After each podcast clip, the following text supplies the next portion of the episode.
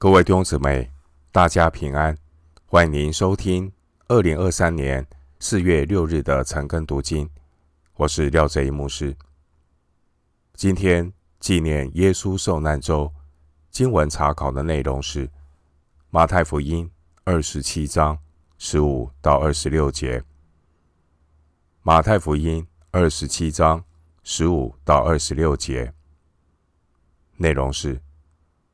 耶稣被不公义判决，钉死十字架。首先，我们来看马太福音二十七章十五到十八节。巡抚有一个常例，每逢这节期，随众人所要的，释放一个囚犯给他们。当时有一个出名的囚犯，叫巴拉巴。众人聚集的时候，比拉多就对他们说：“你们要我释放哪一个给你们？是巴拉巴呢？是称为基督的耶稣呢？”巡抚原知道他们是因为嫉妒，才把他解了来。经文十五节，罗马政权习惯在逾越节的时候释放一个犹太的囚犯。以安抚犹太人。经文十六节的巴拉巴，亚兰文原意是父亲的儿子。巴拉巴这个名称，原来是作为人名之后的别号。马太福音中有一些翻译的版本，翻作耶稣巴拉巴，很可能这个巴拉巴的名字也叫耶稣。当时候，逾越节的特色，原本可以释放的是巴拉巴。巴拉巴他是犯了叛乱和杀人罪。马可福音十五章第七节，也许因为巴拉巴他是起义反抗罗马政权的犹太人，所以被犹太的同胞看作是一个。抵抗罗马政权的民族英雄。当比拉多要众人从耶稣和巴拉巴中间做选择的时候，众人嚷着要释放巴拉巴。巡抚比拉比拉多他并不感到稀奇，他知道祭司长他们嫉妒耶稣。而这些众人呢，已经被公会的人所利用。回到今天的经文，马太福音二十七章十九节，正坐堂的时候，他的夫人打发人来说：“这义人的事，你一点不可管，因为我今天在梦中为他受了许多的苦。”比拉多的夫人打发人来给比拉多传信，希望比拉多不要干预耶稣的判决，不要裁决耶稣，因为比拉多他的太太做了一个十分不安的梦，而这梦是关于耶稣的事。巡抚的夫人说道：“异人的事，异人是指无辜清白的人。”巡抚的夫人要比拉多一点不可管，意思是要比拉多撤销一切的罪名，一切控告耶稣的罪名。十九节这一段的插曲，也在表明耶稣所受到的不公义审判。回到今天的经文，马太福音二十七章二十到二十三节。祭司长和长老挑唆众人，求释放巴拉巴，除灭耶稣。巡抚对众人说：“这两个人，你们要我释放哪一个给你们呢？”他们说：“巴拉巴。”比拉多说：“这样，那称为基督的耶稣，我怎么办他呢？”他们都说：“把他钉十字架。”巡抚说：“为什么呢？他做了什么恶事呢？”他们便极力的喊着说：“把他钉十字架。”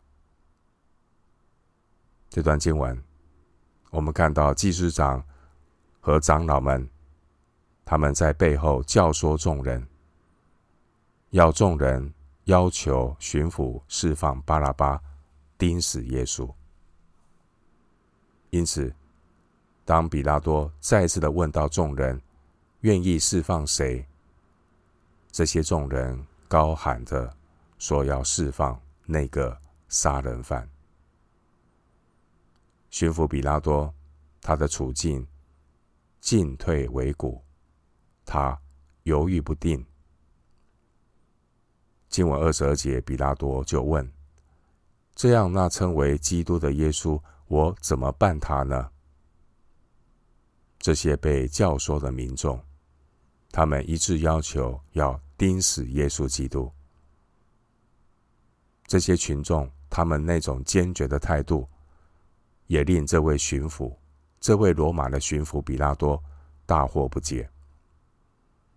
为什么要钉死耶稣呢？耶稣犯了什么罪呢？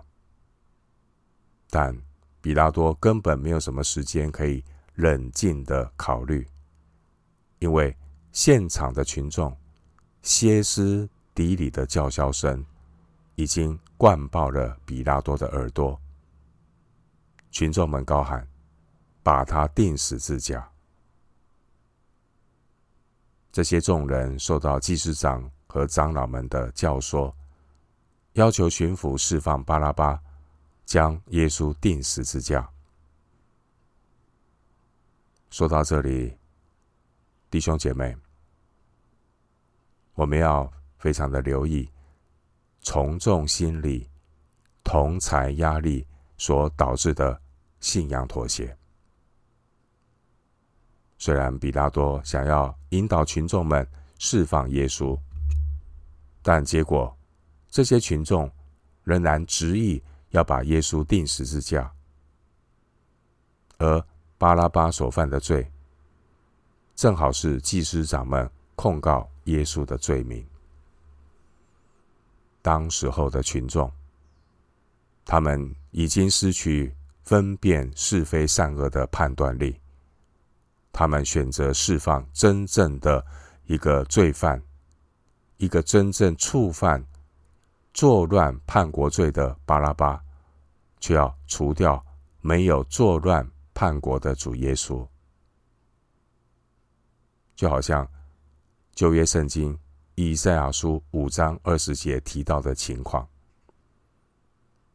以赛亚书五章二十节提到，称恶为善。称善为恶，以暗为光，以光为暗，以苦为甜，以甜为苦的乱象。这样的乱象将会在末后的时代越来越严重。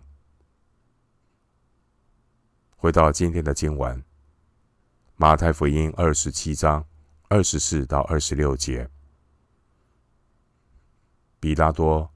见说也无济于事，反要生乱，就拿水在众人面前洗手，说：“流这义人的血，罪不在我，你们承担吧。”众人都回答说：“他的血归到我们和我们的子孙身上。”于是比拉多释放巴拉巴给他们，把耶稣鞭打了，交给人。钉十字架。经文二十四节，我们看到比拉多他的作为，他的妥协，就像今天许多的政客和公众人物一样，只是为了要叫众人喜悦。